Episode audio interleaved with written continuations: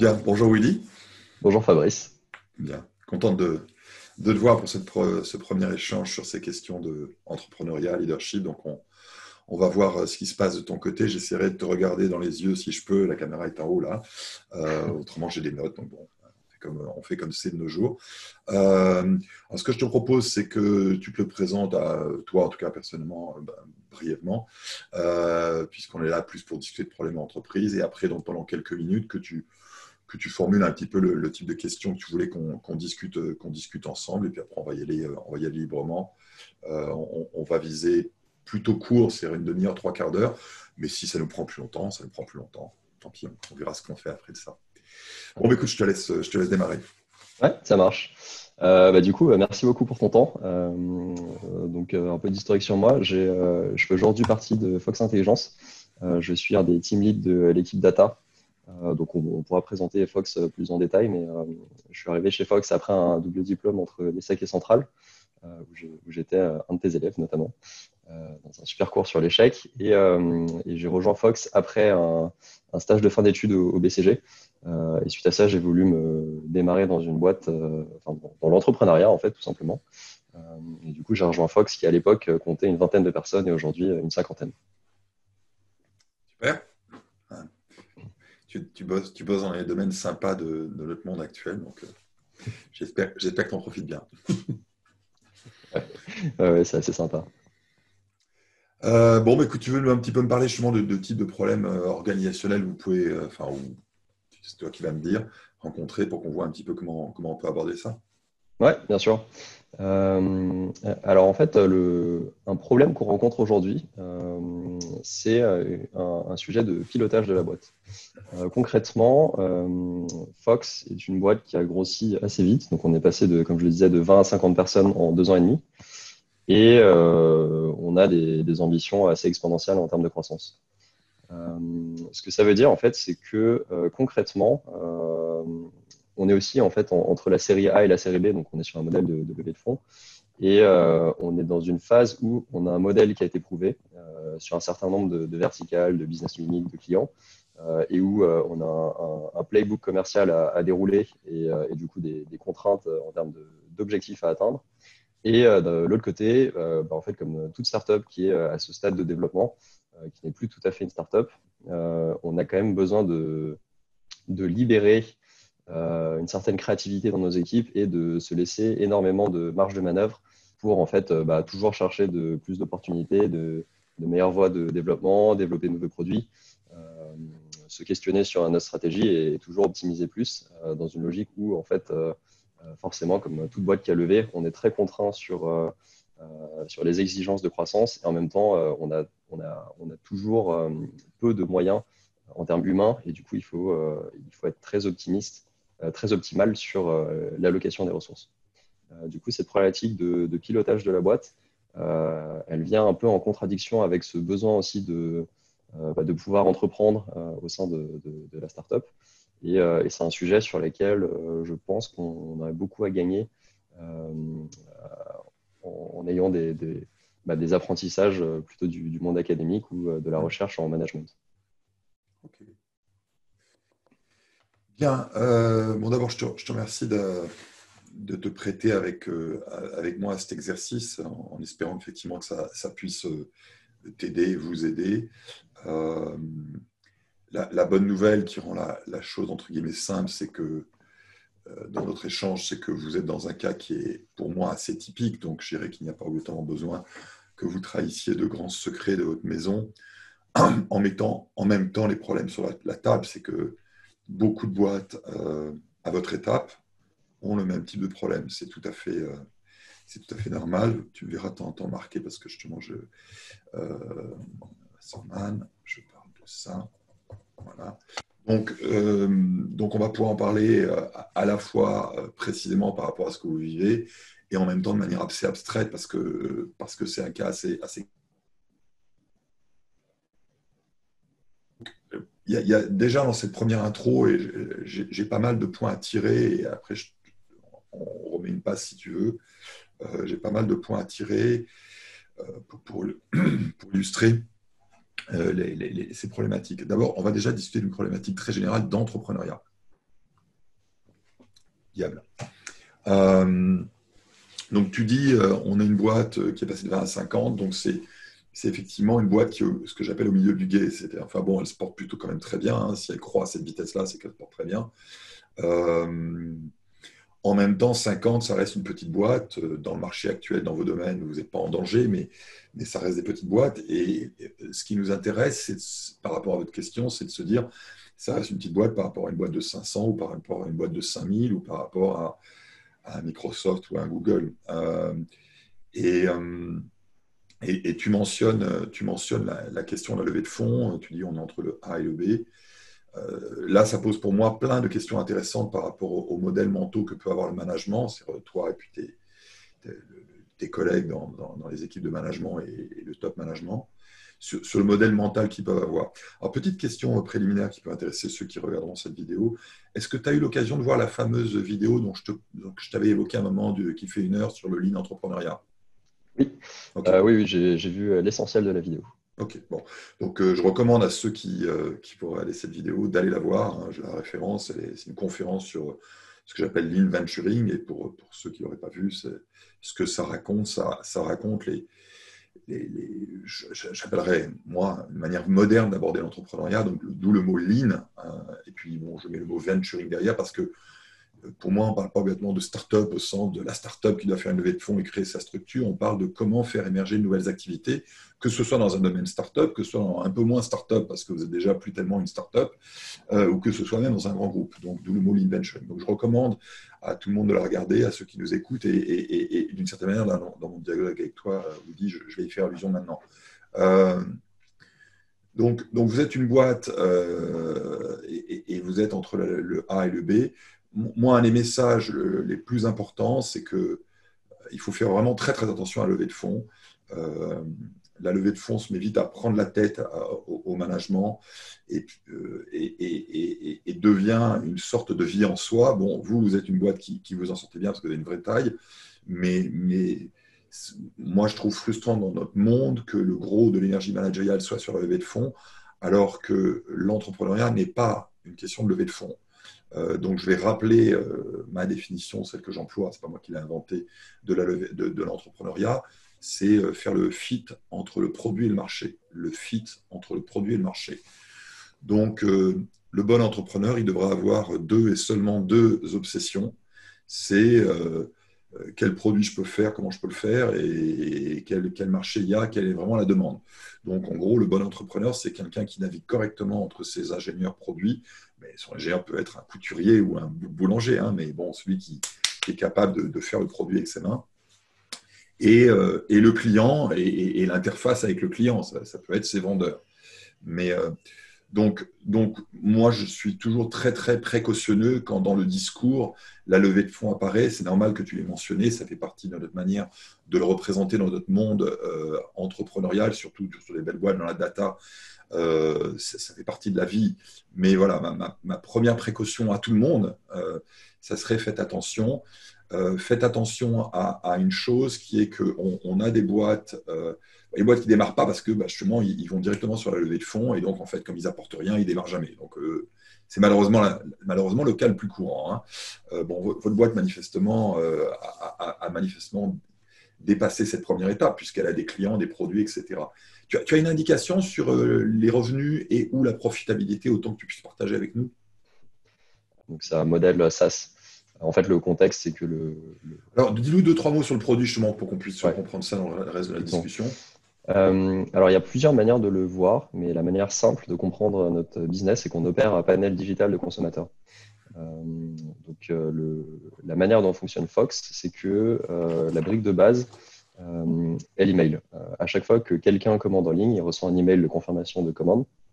Euh, cette confirmation de commande contient beaucoup d'informations qui sont extrêmement précieuses, qui sont le total payé, le nom des produits, l'adresse de livraison, etc.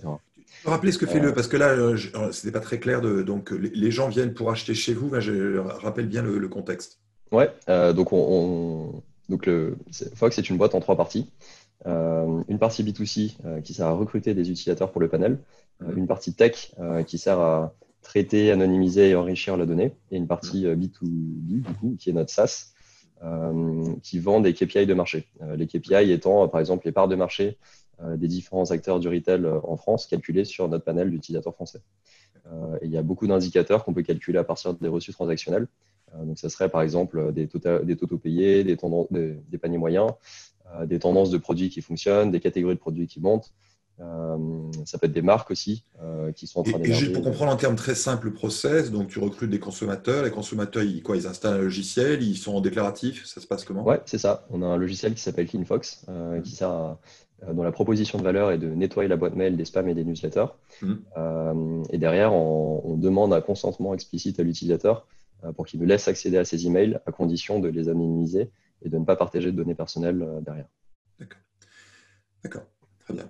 Et donc, effectivement, vous faites ce recrutement et après, vous, faites, euh, vous avez toute une mécanique pour faire de l'analyse de, de, comportement consommateur avec leur accord. Et, euh, et après, vous, pouvez faire des analyses que vous vendez à des clients. Oui, exactement. Euh, donc ma question était euh, revenue, donc m'a donné un revenu moyen. Euh, et une question importante, a priori pour l'instant, vous arrivez à être rentable entre guillemets, j'irai au sens qu'au moins en coût variable, vous avez, ce que payent vos clients, c'est censé équilibrer vos coûts. Oui, ouais, complètement. Donc en, théorie, la boîte n'a pas besoin de faire lever de fonds. alors, les levées de fonds. Je ne te demande pas de trahir de secret, mais en tout cas, il faut que tu comprennes le type de raisonnement que je me pose c'est un point important dans son rapport au monde qu'a le management, de savoir si le management pense qu'il faut toujours courir comme un dératé en supposant qu'il va falloir faire du levée de fonds, ou si le management est capable de dire déjà en ce qu'on appelle unit cost, c'est-à-dire par client, je suis rentable. Ça, ce serait vraiment le minima, hein, mais beaucoup de gens ne l'atteignent pas. Ou je suis rentable, pas seulement en unit cost, je, peux même amortir mes coûts fixes, la boîte est rentable. Je n'ai pas besoin d'aller solliciter un sugar daddy euh, voilà. Après, ça ne veut pas dire que lever des fonds est obligatoirement stupide, mais est-ce que déjà la boîte tient debout sur ses deux jambes? Euh, Alors, là où Fox a besoin de lever de fonds, euh, c'est que contrairement à une boîte SaaS traditionnelle, en plus du produit qu'on doit construire, on doit aussi construire un panel. donc, c'est des coûts d'acquisition assez énormes. là, par exemple, en France, on a environ 500 000 utilisateurs dans notre panel. donc, on peut faire une règle de 3 sur des hypothèses simples. Euh, disons que par exemple, un utilisateur coûte 1 euro à recruter. Euh, on a déjà 500 000 euros de CAPEX finalement pour lancer le panel en France. et en fait, c'est aussi pour ça que le, ticket moyen du SaaS est aussi élevé. c'est qu'en fait, on a un SaaS, on appelle ça un SaaS Enterprise, c'est-à-dire qu'on offre aussi un niveau de service plus élevé qui est aussi lié à la qualité de la donnée qu'on fournit. Parce qu'avec 500 000 personnes dans le panel, on a une donnée très granulaire et donc en fait une profondeur d'analyse plus élevée qu'un euh, qu'un SaaS euh, classique euh, pourrait fournir. Donc là, ce que je vois émerger, sans vouloir trop approfondir au-delà de ce que tu peux partager avec nous, c'est ce qu'on appelle des, des, effets de réseau, en particulier un effet de club, c'est-à-dire qu'un produit qui a de plus en plus de, valeur, plus on l'utilise. Et donc, effectivement, donc avec des effets de, de, masse critique, de dire, en fait, dans le fond, si j'avais telle volumétrie, ben, mon produit serait rentable. En dessous, en tout cas en dessous d'une certaine volumétrie, il n'est pas rentable parce que je ne peux pas amortir, etc. Euh, et, encore une fois, ne, clarifie ça que si tu es à l'aise de nous le clarifier, mais, moi, ma recommandation forte euh, à tout entrepreneur, ça serait le plus tôt possible d'être debout sur ces deux jambes, c'est-à-dire de dire, oui, je peux faire des investissements, ces investissements sont utiles, mais aujourd'hui, je suis rentable. Et ça, c'est vraiment quelque chose que, euh, et, dans la relation avec les investisseurs, euh, vous allez vous retrouver dans des positions qui peuvent être perverses parce que euh, à la fois l'investisseur adore ça, c'est-à-dire qu'il adore le fait que les boîtes dans le fond sont rentables. Il ne faut pas se raconter de blagues. Et en même temps, l'investisseur adore le fait que une boîte a un très gros potentiel et donc elle pourrait faire bon usage de beaucoup d'argent. Donc de se mettre dans une position de déséquilibre avant, à, consommer beaucoup de cash pour une position hypothétique dans le futur. Donc les, investisseurs vont, avoir un message mixte là-dessus et vous, vous pouvez ne pas percevoir le message mixte, là-dessus. Euh, c'est-à-dire qu'il y, a une injonction dans notre société de dire allez-y, allez-y, euh, prenez l'argent des, investisseurs pour construire votre, gros bousin. Euh, en même temps, ce que cherche l'investisseur, c'est la boîte qui, dans le fond, n'en a pas besoin. le, cas idéal, hein, c'est vraiment une boîte qui n'en a pas Et puis en plus, elle a le potentiel d'upside si on donne beaucoup d'argent. Voilà. Donc c'est là où on peut avoir de, grands malentendus dans notre culture euh, et, des tensions dans les relations avec les investisseurs et des, nœuds dans la tête des, équipes de management qui ne savent pas obligatoirement naviguer euh, cette ambiguïté. Ouais. En fait, il y a un, deuxième effet de, réseau, entre guillemets, c'est euh, le, marché de la marketing intelligence, donc ce qu'on fournit. C'est typiquement des clients qui ne sont pas uniquement nationaux, mais multinationaux. Euh, donc en fait, on doit fournir des KPI à un niveau euh, au moins européen, par exemple. Euh, et c'est là que du coup, bah, le coût d'investissement est d'autant plus élevé qu'il faut offrir plusieurs pays. Et, là, ça me donc renvoie à un point qui, apparaissait dans ta, dans ta première partie, la première partie de ta présentation. C'était la question, voilà, la montée du modèle, de la question de la réinvention. Une des choses que tout le monde doit accepter, vous êtes un parfait exemple de ça, c'est que L'entrepreneuriat, sa nature, euh, c'est quelque chose que j'appellerais de nature émergente. C'est quasiment définitionnel quand je dis ça. Je viens par là que ce que je vais appeler émergent, c'est ça a lieu, on ne pouvait pas obligatoirement prédire. C'est que l'entrepreneuriat, souvent, ça va être ça. Je vais contraster dans notre, dans notre discours entre le fait que, voilà, c'est un peu cet aspect presque magique, je ne peux pas le prédire, ça a lieu. Un peu comme euh, Montaigne et la Boétie, euh, parce que c'était lui, parce que c'était moi. C'est l'essence de l'argument de Montaigne par rapport à la Boétie. C'est cherchez pas à, penser que c'était prévisible. Cherchez pas. Vous, êtes en tort. Euh, voilà. Donc, beaucoup de, succès entrepreneuriaux, ils ont cet aspect-là, de dire euh, il, y a, de bons ingrédients. Hein. Montaigne et la Boétie sont de bons ingrédients, mais en même temps, pourquoi dans le fond ça clique? Et là, le clic, je le rappelle, c'est client, produit, produit, marché, produit, marché, produit, marché.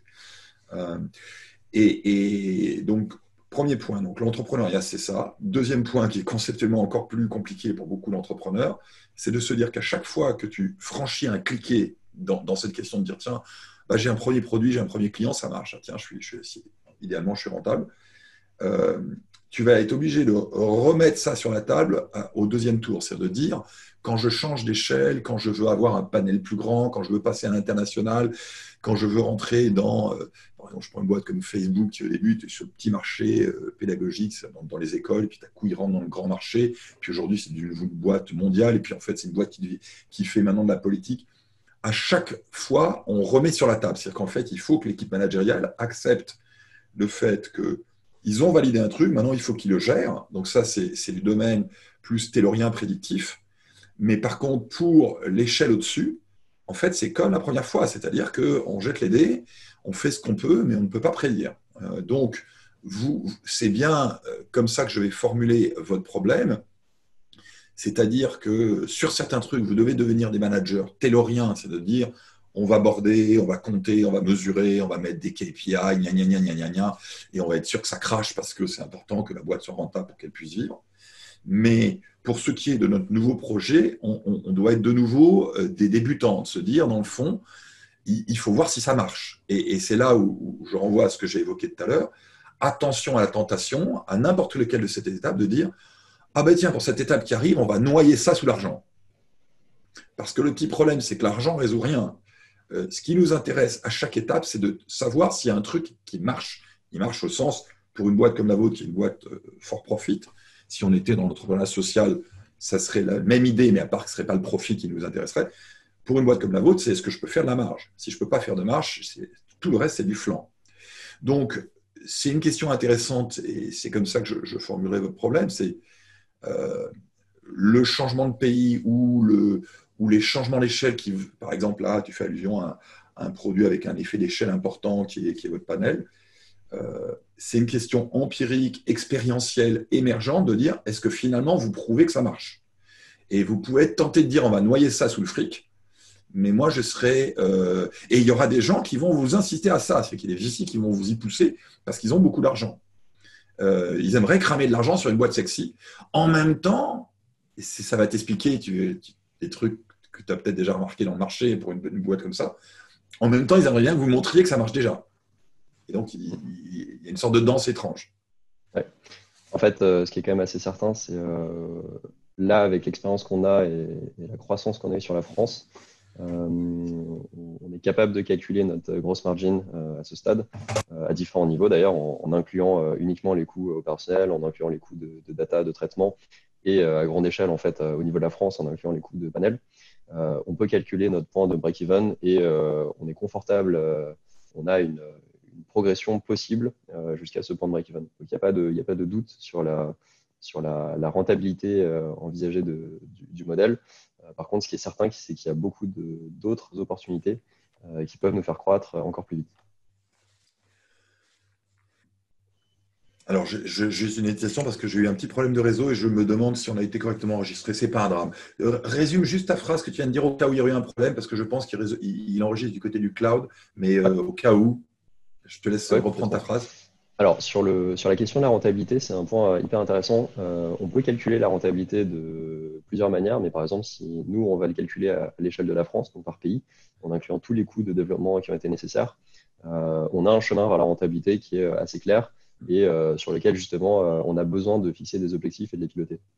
Euh, et la question justement, c'est comment on, ramène ce point de rentabilité plus proche, plus proche de l'instant présent, mm. et du coup en fait comment on explore de nouvelles pistes d'exploitation de notre data ou de nouveaux produits avec la data qu'on a à disposition, qui du coup revient en fait à ce, que tu, ce dont on discute, créer un projet entrepreneurial au sein de la boîte. Euh, alors, je voulais, parler, euh, parce que ça fait partie de tes questions et ça faisait partie de, la question que tu m'avais posée euh, en amont quand, on a été, quand tu t'es mis en contact avec moi, quand, j'ai proposé ces échanges. Tu parlais de KPI et, je voulais juste vous, clarifier.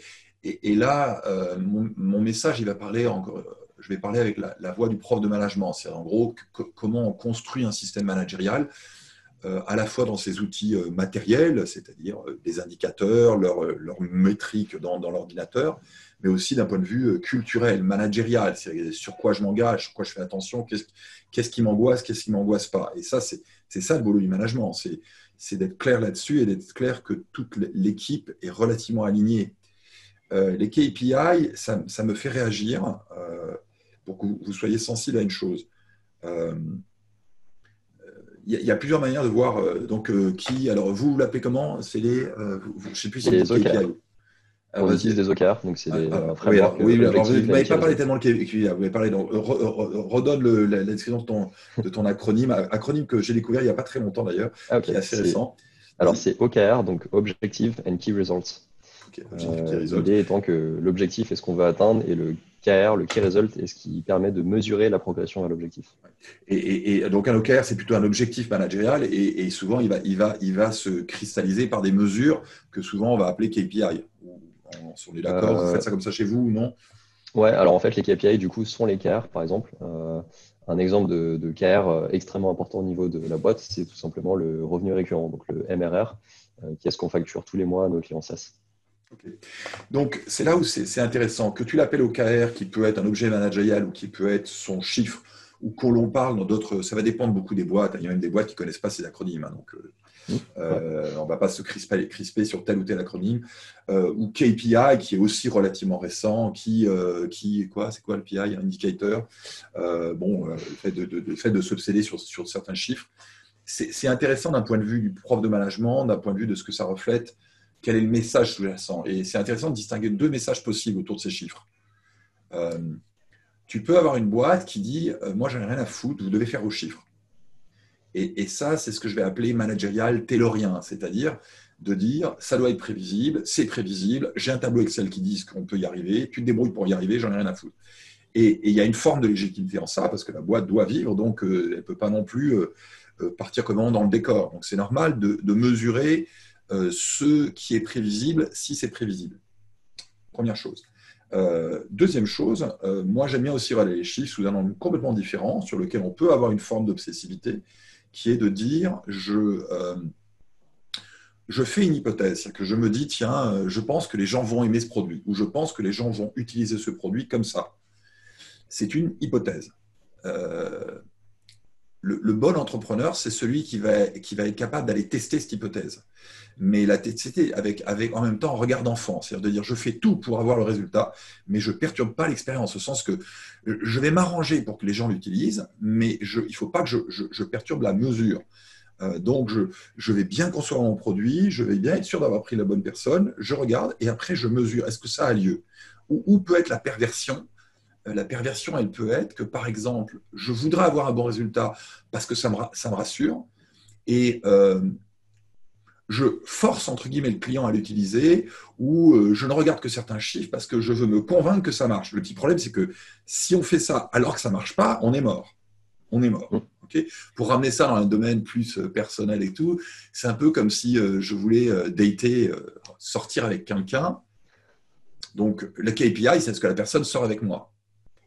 Bon, il y, a plein de choses. On va essayer de se rendre beau, intelligent, sympathique, etc. Hum, donc, on va proposer à la personne de faire un truc intéressant, d'aller voir un film cool, d'aller à un restaurant cool. Ça, c'est bien. Attention au franchissement euh, de, la zone, d'une zone dangereuse. C'est celle où je suis tellement obsédé par l'idée que la personne dit nous partons en vacances avec moi que je la noie sous mon argent parce que je suis riche. Et que donc, la personne, à la fin, elle vient que parce que je suis un gros con de riche. Ça ne veut pas dire qu'elle m'aime. Non, mais complètement. Ça ne veut pas dire qu'elle m'aime, ok? Donc, il faut que chaque entrepreneur soit capable de mettre le curseur de dire je dois me mettre beau, euh, c'est-à-dire de faire que mon produit soit beau et adapté aux bons trucs et toutes les bonnes conditions. Mais après, il ne faut pas que je perturbe la mesure. Et après, il faut que je sois franc avec la mesure. Si la personne, je l'appelle et je dis Tu veux dîner avec moi? Elle dit non. Euh, il faut que je sois capable de l'entendre.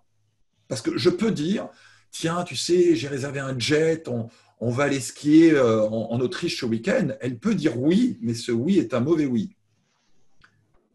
Ce oui est un mauvais oui, parce qu'en fait, j'ai noyé le, désir de la personne euh, sous mon torrent d'argent. Donc oui, je vais avoir mon week-end, mais, mais j'ai absolument pas trouvé l'amour.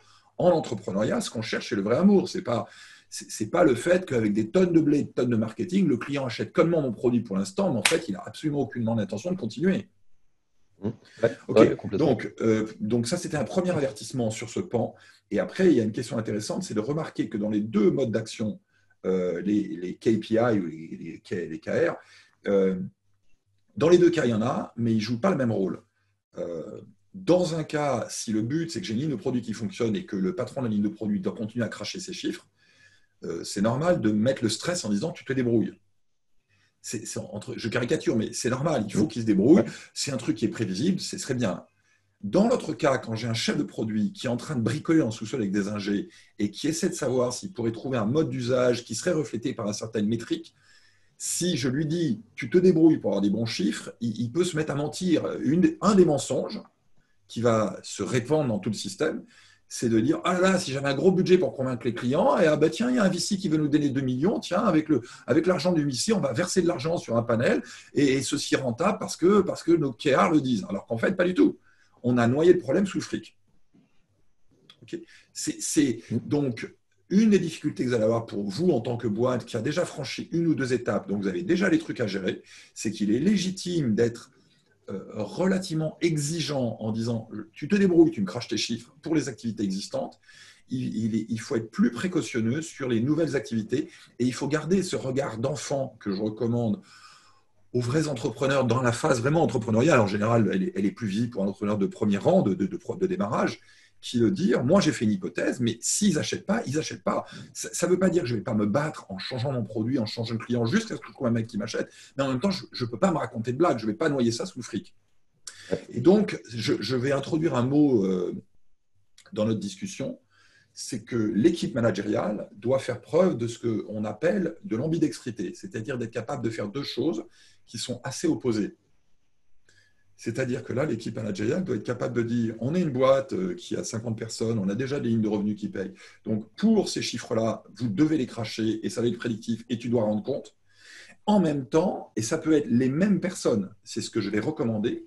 En même temps, si on veut changer l'échelle en étendant notre produit ou changer l'échelle en déployant le produit dans un nouveau pays, euh, c'est une question empirique de savoir si ça marche. Et ça peut ne pas marcher. Et ne pas marcher est une réponse valide qui n'appellent pas à se raconter des blagues. Euh, et, donc, j'espère que tu comprends, tu sens, avec les gens qui peuvent regarder cette vidéo, sentent la nuance et toute la difficulté que de, cet acte que l'on se met donc à discuter tous les deux actuellement, qui est l'acte d'intrapreneuriat, c'est-à-dire de l'entrepreneuriat dans un contexte de boîte existante. C'est-à-dire où maintenant on doit faire un truc particulièrement compliqué, qui est d'être parfaitement capable de gérer un processus qui doit cracher de l'argent est parfaitement capable d'avoir l'innocence de l'enfant qui dit Tiens, je te propose une fleur, tu la prends, tu la prends pas. Tiens, je te propose une autre fleur, tu la prends, tu la prends pas. Et, dans le fond, le non est une réponse valide. Et, en même temps, je vais reproposer jusqu'à ce que je trouve le bon truc. Et quand le bon truc, ce que j'appelle le bon truc, c'est c'est rentable, et c'est la seule chose qui nous intéresse, et je, je le bascule dans le portefeuille d'activité rentable.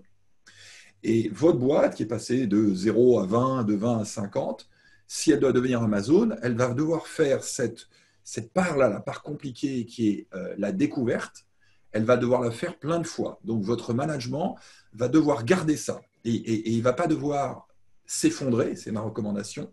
Ce que j'appelle s'effondrer, c'est une image dans le cerveau, c'est cognitif, pas un effondrement physique d'un bâtiment, ni un effondrement émotionnel de je fais une dépression c'est un effondrement cognitif sous le stress, sous le stress et sous des croyances naïves. À la fin, je mets tout sous forme de chiffres, je fouette mon équipe en disant faites vos chiffres. Et là, plus personne ne fait. Alors, ils vont faire leurs chiffres sur les produits existants, mais par contre, le processus entrepreneurial va commencer à se corrompre. C'est-à-dire que on, va commencer à comprendre, à croire que on n'a plus le droit d'échouer. Hein. C'était, je, je, suis content qu'on ait cette discussion avec toi, qui avait suivi mon cours sur l'échec. Euh, on va commencer à croire qu'on n'a plus le droit d'échouer. On va commencer à croire que, euh, bah, en fait, du moment qu'on a les chiffres, ça peut être avec une levée de fonds, par exemple. Et il y a des gens qui vont être assez bêtes parce que vous êtes une grosse boîte pour vous donner l'argent et pour noyer le problème. Donc, ambidextrité. Ambidextrité. Ça, ça je pense que, ouais, ouais, mais je pense qu'on est justement, on est exactement à, ce stade dans nos réflexions. Euh, alors nous, effectivement, on, voit deux usages aux OKR. un qui est pas exactement le premier que tu dis, donc c'est pas tout à fait euh, du taylorisme, mais c'est plutôt euh, euh, une question d'alignement entre les équipes et de confiance pour pouvoir se dire en fait avec 50 personnes, c'est impossible que tout le monde se parle et du coup, on a besoin de faire confiance à l'équipe d'à côté et de savoir dans quelles actions elle va. Donc, c'est plus en fait un processus qui génère de la transparence et qui permet à chacun d'être plus efficace et d'avancer un peu aveuglément en se disant bah, je fais le pari que les autres vont y arriver. Et le deuxième point qui est aussi du coup le sujet dont on discute là, c'est l'entrepreneuriat l'intrapreneuriat et qui est, euh, en tout cas tel que je le perçois, aujourd'hui un problème qu'on n'a pas craqué euh, parce que euh, justement le, on peut fixer des objectifs à l'intrapreneuriat qui est de, en fait, de prouver qu'on peut sortir un modèle rentable sans avoir, comme tu dis, cracher de l'argent pour l'alimenter faussement. Euh, mais en fait, ça entraîne une contrainte derrière qui est que je pense aussi qu'il faut que ce soit la même personne qui fasse un peu des, deux activités et qui soit des, managers ambidextres, comme tu dis. Euh, en revanche, il y a une question derrière qui est euh, l'allocation des ressources. Hmm. en fait, on a une vraie contrainte là-dessus qui est si on dédiait, disons, 100% de nos ressources sur le playbook, sur les business rentables, ça marcherait. ça marcherait, on atteindrait nos objectifs en X années, ça, ça serait bon. Euh, si on alloue euh, X% de notre temps sur des projets entrepreneuriaux, en fait, on prend un risque euh, que, comme tu dis, en fait, on admette que ça ne marchera pas et qu'on se dise, en fait, c'est pas le bon truc, faisons autre chose. et en même temps, il peut y avoir un reward aussi très élevé. Et, aujourd'hui, justement, c'est ça qu'on veut structurer et qu'on, au moins, qu'on veut maîtriser et, et, qui est difficile à jauger parce que bah, forcément, si on alloue, euh, disons, 50-50 entre euh, des business euh, prouvés et rentables et 50-50 sur le reste qui est plus incertain, inévitablement, en fait, on, aura un, souci, en fait, même cognitif, à se dire, mais day to day, qu'est-ce que je dois faire? Bon, écoute, tu es, sur le, tu es sur le point douloureux et il est douloureux pour tout le monde. Il est douloureux pour vous qui pratiquez ça sur le terrain. Euh, il est douloureux pour l'académique que je suis parce que euh, moi, mon message, c'est presque une bonne nouvelle pour vous, c'est que vous êtes dans une situation dont on n'a pas actuellement de très bonnes réponses euh, d'un point de vue théorique académique. Ça ne veut pas dire que ça veut pas dire qu'il n'y a pas des gens qui ont des réponses, mais ce qu'on soupçonne, c'est que les réponses que les gens donnent sont infondées. On peut très bien avoir plein de gens qui parlent et malheureusement. Bien, Woody, tu m'entends? Euh, Je t'entends. Euh, l'image est bloquée, mais je t'entends. Tu m'entends? L'image est bloquée. Écoute, oui, on a eu un problème, donc on va devoir probablement arrêter cette session d'aujourd'hui qui était déjà assez longue. Je vais néanmoins terminer ma phrase que j'ai été interrompu et c'est pas agréable de terminer là-dessus. Mais en gros, euh, la science de l'intrapreneuriat est à la médecine, un peu dans le même état qu'était la médecine des années 10, euh, 800 et quelques. C'est-à-dire que euh, quand ils découvrent les microbes, ils disent Waouh, ce n'était pas si ça, ça qui m'ont malade, c'est les microbes. Mais par contre, tant qu'ils n'ont pas trouvé la pénicilline, qui va avoir lieu au début du XXe siècle, ils ne sauront pas gérer ce problème. Donc la science de l'entrepreneuriat, pour l'intrapreneuriat en particulier, elle est à cette étape-là. Euh, ce que probablement on discuterait dans une prochaine discussion, c'est de discuter de ce que j'appelle le microbe. C'est qu'est-ce qui vraiment vous pose problème? C'est la difficulté pour le management de, de, pratiquer cette ambidextrie qu'on a travaillé entre deux modèles de management, le, la vraie forme émergente de l'entrepreneuriat et la forme taylorienne où j'exploite une formule existante. Donc, pour l'instant, moi, j'ai un framework que je peux proposer quand, quand et si on, se rediscute, ou ce que moi, je recommande aux gens, c'est de former l'équipe de management au fait qu'ils doivent faire les deux, et après de travailler son organisation en, communiquant cette idée qu'on doit faire deux choses en même temps, et donc de créer euh, un système où on a la, la, production qui, elle, doit avoir lieu, et des espaces d'expérimentation. L'espace, ça ne veut pas dire un lieu. Ça peut être un lieu, ça peut être du temps. Par exemple, Google faisait les fameux 20%, c'était un espace d'expérimentation. Ça peut être euh, financier, c'est-à-dire de dire, euh, chacun à tout niveau dans la boîte, un patron de division, un chef de produit, un simple ingénieur, a, une autorisation de dépense à la marge de son activité. Et c'est bien chacun à son niveau sur ses autorisations de dépenses à la marge. L'ingénieur qui a le droit de passer 20% du temps à bricoler, le chef de produit qui a le droit de demander à un ingénieur de bosser trois jours sur un truc. C'est ce genre de petites de, de, sommes d'interactions qui sont autorisées c'est ça qui va permettre de tester plein de choses sans s'encombrer de les levées de fonds, les validations, etc. Et c'est ce processus en parallèle d'un processus de je continue à exploiter, je dois rendre mes chiffres, qui permet à un moment, de, manière quasi miraculeuse, que tout à coup un produit décolle. Par exemple, je prends un exemple très typique chez Google de la grande époque. Euh, Google Mail s'était introduit à la marge. C'est-à-dire que quelqu'un l'a codé la nuit comme ça en disant tiens, je vais faire Google Mail. Ça n'a jamais été validé par le corporate, ils n'ont jamais reçu d'allocation de ressources spécifiques. C'était sur un système où ils avaient créé des espaces d'expérimentation. Donc la, recommandation organisationnelle pour une boîte comme la vôtre, c'est de réfléchir en termes d'espace d'expérimentation et de les garder à la marge, qu'ils doivent être non négligeables, mais ils ne doivent pas non plus envahir le process normal. Et, et que tout le monde soit aligné là-dessus. Et après, de croire dans le futur, de, croire au fait que cette dualité va à la fois nous permettre de vivre et de temps en temps de trouver le truc qui nous permet de cliquer pour passer à l'échelle au-dessus. J'espère que ça te permet en tout cas d'y réfléchir et peut-être de mettre des mots, hein, ne serait-ce que ça. Hein. le travail de management, c'est souvent sur euh, des concepts, des mots, le fait de s'entendre. Euh, désolé de ne pas pouvoir terminer plus, plus, euh, plus, de manière plus approfondie. Pas d'autres questions urgentes pour aujourd'hui? Non, non, non, mais je pense que justement, je, je vais pouvoir y réfléchir et euh, j'aurai sûrement d'autres questions à te reposer bientôt, donc euh, c'est parfait. On est déjà en train de faire du teaser pour la saison 2, c'est super. c'est parfait. Bon, mais écoute, Woody, je te remercie beaucoup de t'être, de livré à cet exercice. J'espère que ça a pu t'aider, que ça peut aider ton, ton organisation. Et puis, bah, au plaisir de probablement de, rediscuter dans, la vraie vie ou, ou comme ça de nouveau. Ouais, complètement.